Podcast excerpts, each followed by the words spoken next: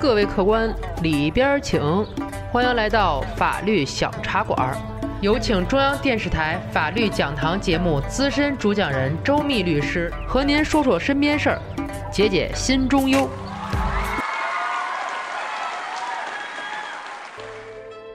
各位听友，你们好，我是周密律师。林东强所在的单位呀，纪律约束高，收入也很高，这些呀都在劳动合同里写的清清楚楚。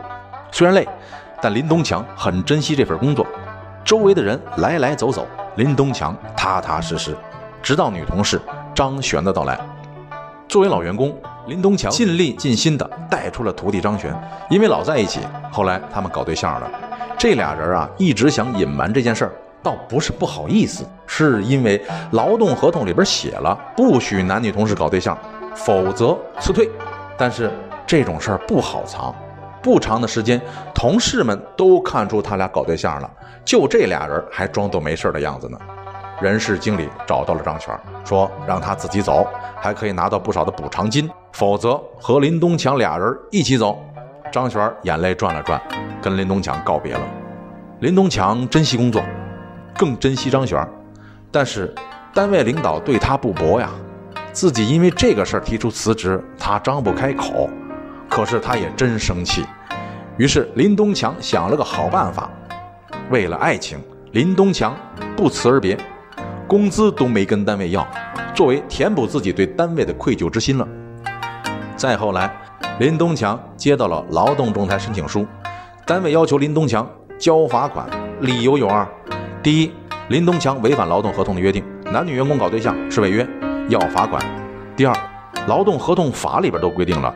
员工离职前要提前三十天书面通知单位，你林东强不辞而别就是违法，而且劳动合同里也约定了，管理岗的林东强的这种行为要付违约金，两项合在一起的违约金可是不少啊。林东强在追随张璇离开单位的时候呢，就已经想好了，只要单位提出来要罚款，他肯定给。但是两万多，张璇舍不得，因为俩人已经住在一起了，过生活什么的都要花钱。张璇说。给也行，我跟你一起去，到时候我求求他们，怎么还不给咱打点折呀？我说这女人哈，不管以前怎么样，一旦过上自己的小日子，肯定会一改往日大手大脚的生活习惯。嗯，挺好。劳动仲裁庭开庭的时候啊，因为张璇没有和林东强结婚，没有代理权，所以人家没让他进去。张璇在外面就像热锅上的蚂蚁，团团乱转呐，不知道里边是什么情况了。过了好一会儿，林东强开门出来了，张璇扑过去拉着就问：“怎么样？给多少？”这时单位的领导也出来了，张璇挺不好意思的打了个招呼，松开了拉着林东强的手。单位负责人笑了：“仲裁员刚才解释过了，钱呢，单位不要了。我代表我自己，祝你们幸福，再见。”张璇很好奇，听众朋友是不是也想知道仲裁员说什么了？这么管用？那我说说。你听听，劳动合同法里头规定了，只有以下情况才有劳动者赔偿单位的可能性。劳动合同法第二十二条，用人单位为劳动者提供专项培训费用，对其进行专业技术培训的，可以与该劳动者订立协议，约定服务期。劳动者违反服务期约定的，应当按照约定向单位支付违约金，违约金的数额还不得超过用人单位提供的培训费用。接下来的第二十三条，用人单位与劳动者可以在劳动合同中约定保守用人单位的商业秘密和与知识产权相关的保密事项。对负有保密义务的劳动者，用人单位可以在劳动合同或者保密协议中与劳动者约定竞业限制条款，并约定在解除或者终止劳动关系后，在竞业限制期内按月给予劳动者经济补偿。劳动者违反竞业限制约定的，应当按照约定向用人单位支付违约金。接下来就是第二十五条，除本法第二十二条和第二十三条规定的情形之外，用人单位不得与劳动者约定由劳动者承担违约金。所以呀，单位不许员工搞对象，不能成为员工支付违约金的理由。至于单位说的林东强没有提前三十天书面辞职，那么。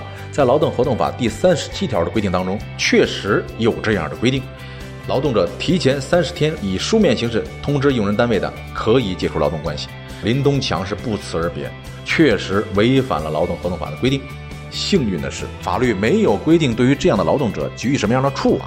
但是啊，但是，劳动合同法第九十条说了，劳动者违反本法规定解除劳动合同，给用人单位造成损失的，应当承担赔偿责任。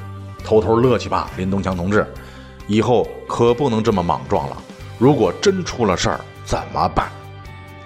小茶馆今天的说法是：单位员工在两边，劳动合同把中间，不学东墙一直念，意气出走为红颜。好了，今天的小茶馆就到这里，咱们下期再见。喜欢法律小茶馆的听友，记得点击上方订阅。每周二、四、六中午十二点，我们与您不见不散。如果您生活当中有什么烦心事儿、麻烦事儿，欢迎评论或私信留言，我在法律小茶馆等着您。